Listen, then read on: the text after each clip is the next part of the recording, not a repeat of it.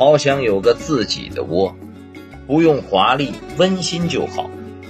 这是众多城市租房者的共同心声。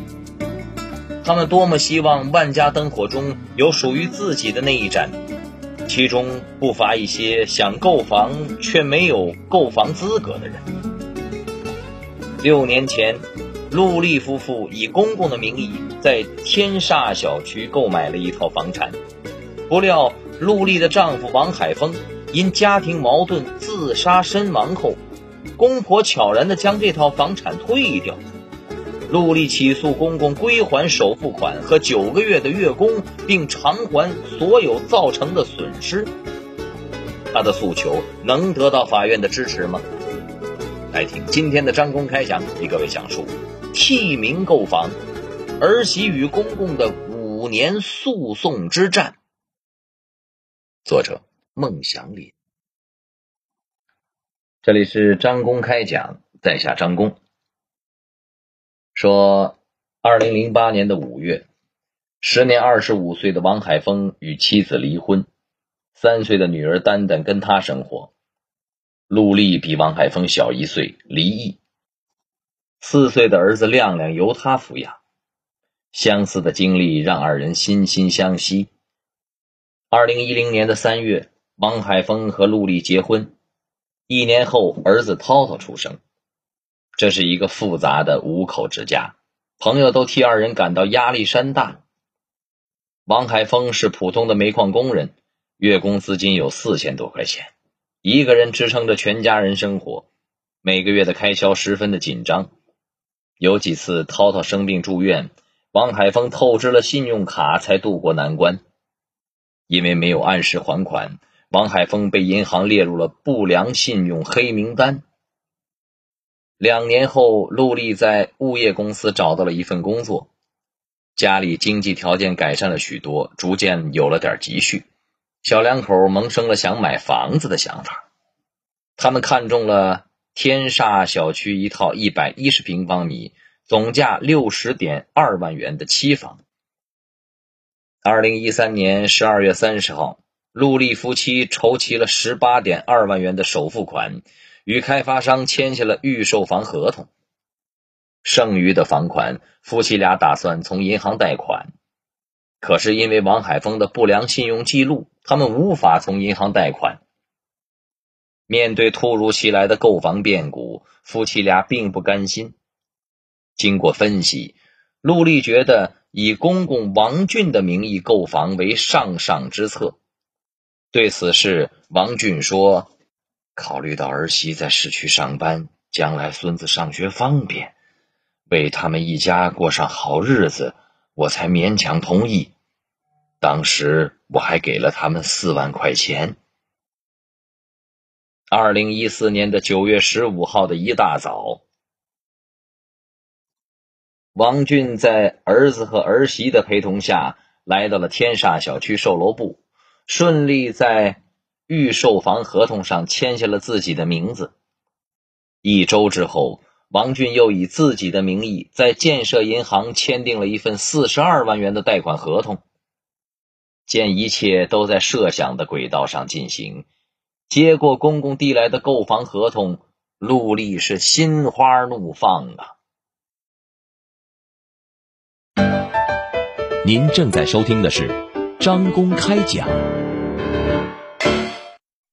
这里是张公开讲，在下张公，我们接着往下讲。说王海峰和陆丽购得房产的喜悦，很快被现实冲击的无影无踪。两个人的月工资不足七千块钱，每个月要还贷五千三百七十块，还有三个孩子需要抚养，这样的日子。要熬一百七十个月，半年不到，小两口的工资便难以维持正常生活。从此，为钱而争吵成了生活常态。两人的脾气都很暴躁，一个嫌对方没本事，另一个嫌对方强词夺理、不体谅人，感情裂痕越吵越大。说这王俊夫妇。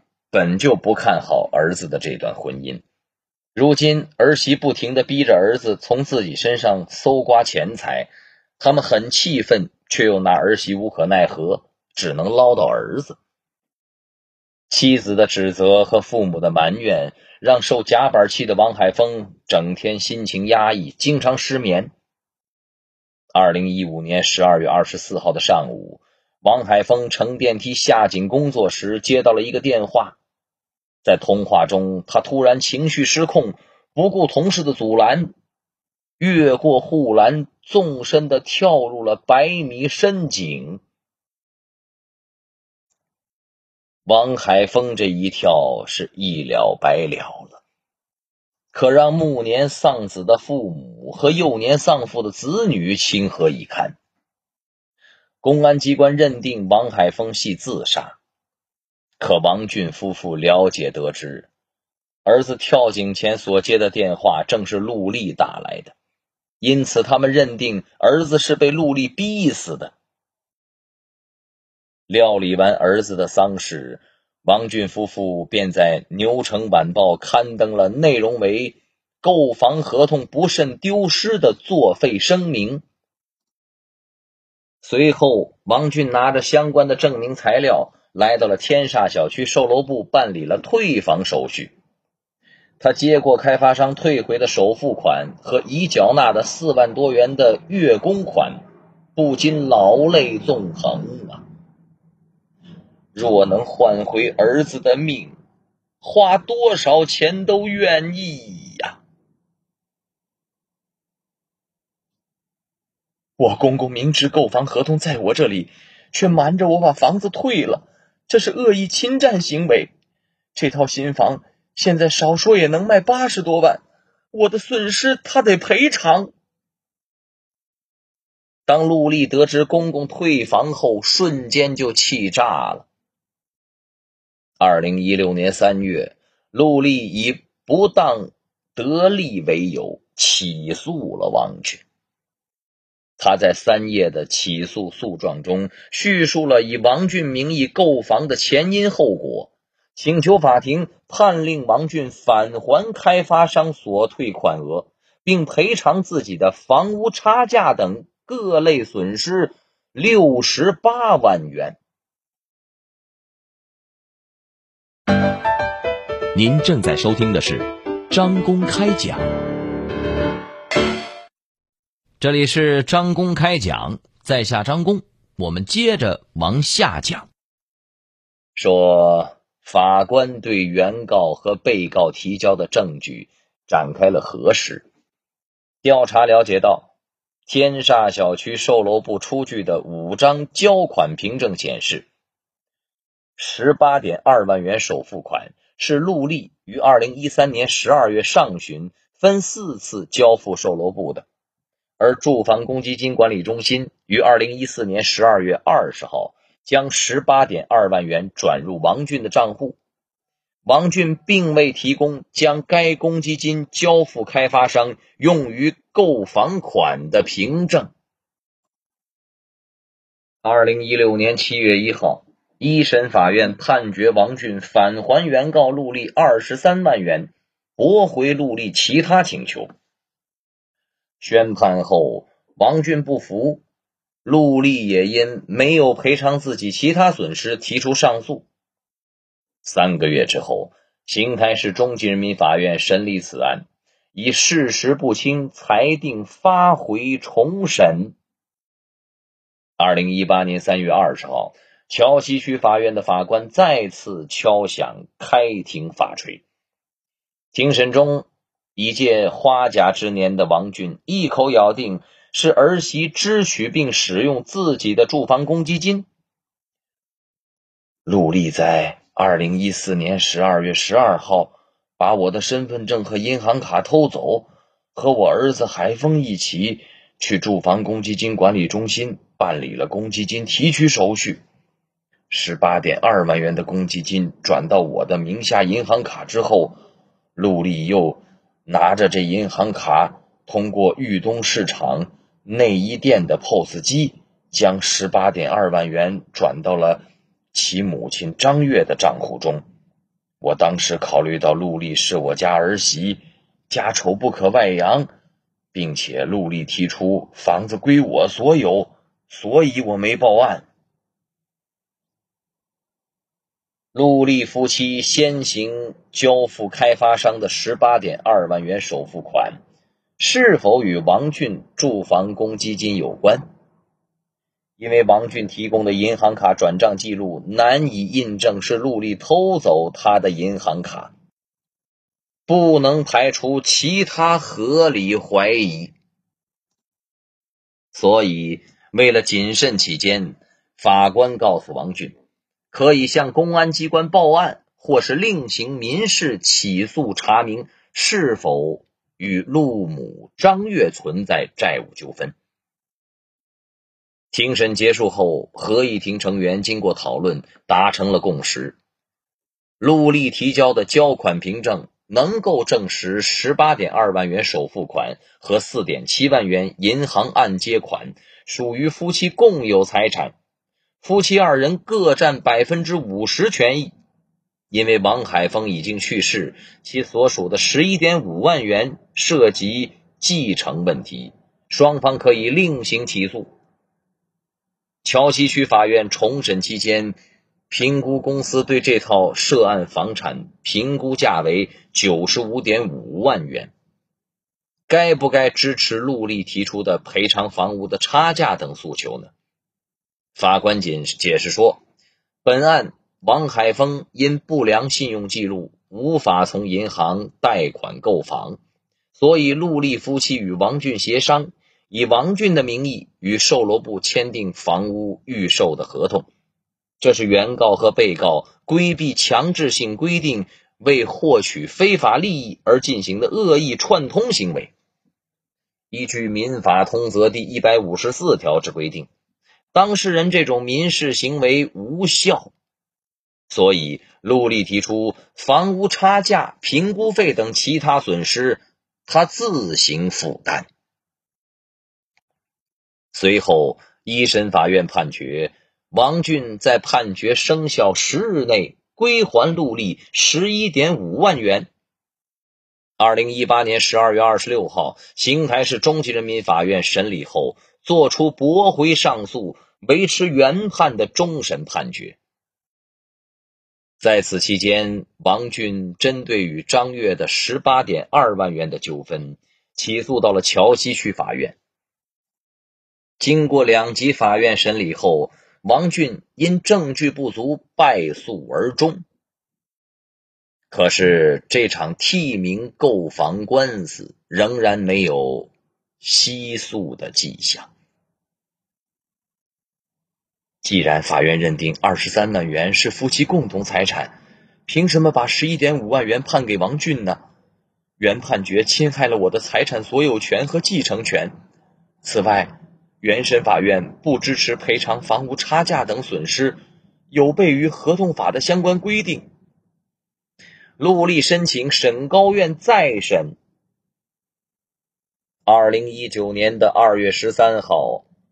河北省高级人民法院另行组成合议庭，对该案进行审理，认为原审已查明首付款和四点七万元按揭贷款均由王海峰和陆丽所支付，本案系不当得利之诉，王海峰的份额及继承问题不应同案解决，原判欠妥。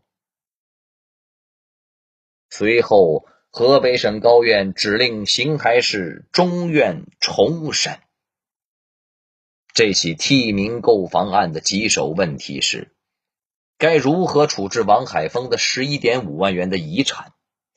原告和被告谁也不另行起诉或反诉分割该遗产。依据不告不理原则，法院无权对继承纠纷进行审理。但涉案款十一点五万元又必须随案处理。最终，法院考虑到二十三万元属于王海峰夫妇的共同财产，十一点五万元作为遗产，暂时放在陆丽这边似乎更为合理合法。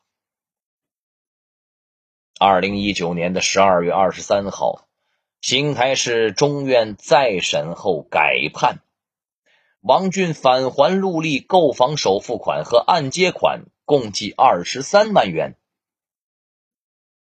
五个月之后，陆丽仍然无法释怀。王俊擅自处理了我的房产，为何法院不判定他赔偿我的损失呢？他向邢台市人民检察院递交了申诉材料。年来，这起替名购房官司从区法院打到了省高院，先后历经了六轮不同合议庭的法官审理。做出四次判决，两份裁定，几乎穷尽了司法途径。而陆丽和公婆之间的关系更是到了水火不容的地步。检察官审查完相关材料，心情复杂呀。王俊的十八点二万元公积金与购房首付款是否有关联？为何要通过 POS 机的方式转入陆丽母亲张月的账户？这些疑问的答案到底是什么？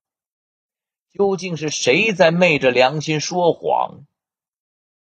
对此，只有陆丽和王俊心知肚明。目前，此案还在进一步的审理中。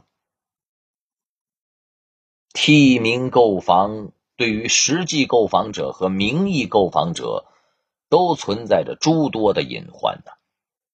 双方不仅容易在购房款上出现纠纷，而且发生名义购房人私下将房屋抵押出售，或者是擅自终止购房合同等情形的时候，实际购房人的权益很难得到法律的保护。而名义购房人也可能有因实际购房人不按时还款而进入银行征信系统黑名单，或在购买第二套房产时遭遇限购，影响自己本该享受的购房政策等等风险。在节目的最后，我张工还想说，替民购房违背了民法的。诚实信用原则，弄虚作假，法不容情啊！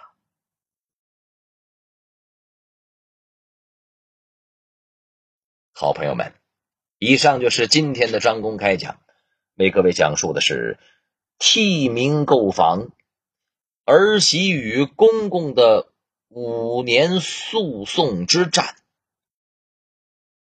作者。孟祥林，在下张工，感谢各位的锁定和收听。明天同一时间，张工将继续为您讲述。明儿见。记录大千世界，刻画众生百相，演绎世间故事，诠释冷暖人生，品百家情，道天下事儿。这里是张公开讲之家庭有声版，咱明儿个接着讲。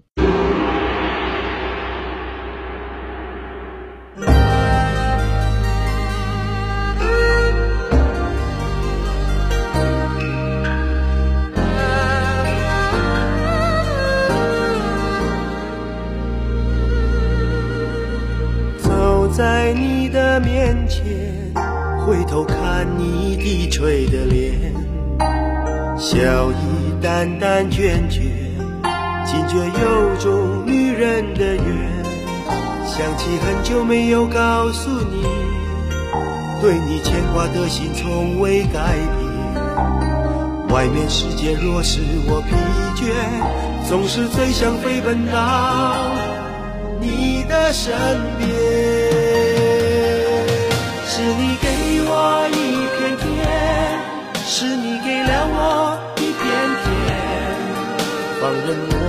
湖四海都有缘，从来都没有一句埋怨。是你给我一片天，是你给了我一片天。就算整个人间开始在下雪，走进你的身旁就看到春天。